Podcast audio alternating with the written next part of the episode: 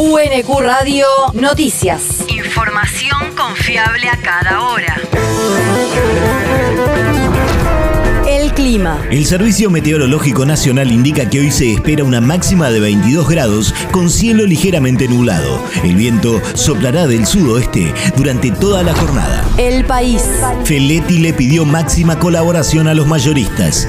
Durante un encuentro que mantuvo ayer con los representantes de la Cámara Argentina de Distribuidores y Autoservicios Mayoristas, el secretario de Comercio Interior les planteó la necesidad de que la canasta de 60 productos de precios cuidados para comercios de cercanía esté disponible en todo el país a la brevedad.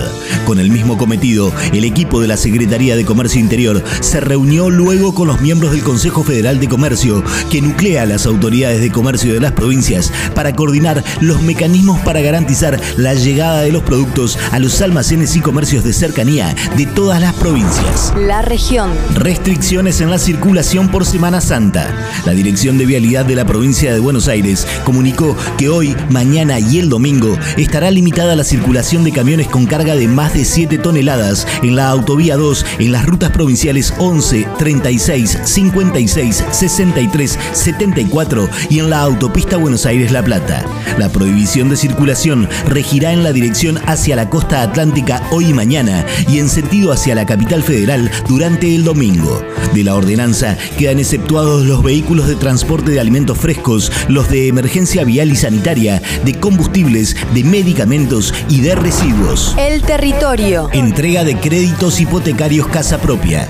La intendenta Mayra Mendoza y el ministro de Desarrollo Territorial y Hábitat de la Nación, Jorge Ferraresi, encabezaron la entrega de créditos hipotecarios a vecinos de Quilmes, Espeleta y Bernal que están destinados a la construcción de viviendas. La actividad se desarrolló en el Salón de Usos Múltiples del Polideportivo Municipal con la presencia de las familias adjudicatarias que construirán sus nuevos hogares en el distrito. El mundo. China acusó a Estados Unidos de sostener un comportamiento hegemónico.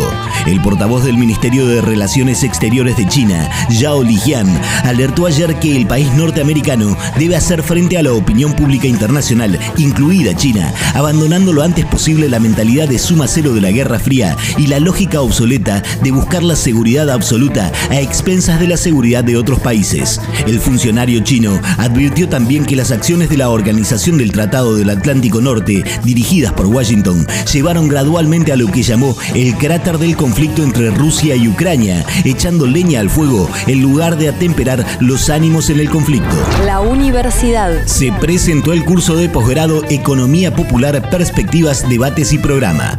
Estuvieron presentes en la presentación en el Salón Auditorio de la Universidad Nacional de Quilmes el ministro de Educación Jaime Persic, el padre Charlie Olivero y Juan Grabois, quien participa como docente expositor en el nuevo curso de posgrado. El curso teórico práctico comenzó el 11 de abril, es gratuito y cuenta con una carga horaria presencial de 36 horas. Un seminario que interpreta Alfredo Alfonso, rector de la Universidad Nacional de Quilmes. eh, la importancia que tiene justamente la economía social y solidaria en este contexto social. Es muy importante por las figuras también que lo van a impartir eh, y también porque no solamente se trata de contenidos, sino que se trata también de un modo de entender la relación con la solidaridad, con la economía de los sectores populares. Así que confiamos mucho en el desarrollo de este proyecto. La propuesta de posgrado tiene como objetivo profundizar en los principales debates y perspectivas de estudio de la economía popular, con especial énfasis en las problemáticas actuales del sector. El curso busca elaborar herramientas de intervención para el trabajo dentro de la economía popular, promoviendo un abordaje integral e interdisciplinario que establezca relaciones con el territorio y con los actores sociales insertos en él. El deporte. Las finales de la Copa Davis se disputarán en Málaga.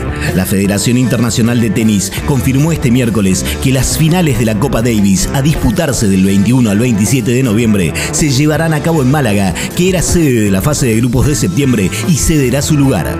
España, que era una de las cuatro sedes para jugar la fase previa del 14 al 18 de septiembre, deja su lugar y la ITF aseguró que en breve comunicará el otro país que albergará los grupos. Podrían ser Hamburgo en Alemania, Bolonia en Italia o Glasgow en Escocia.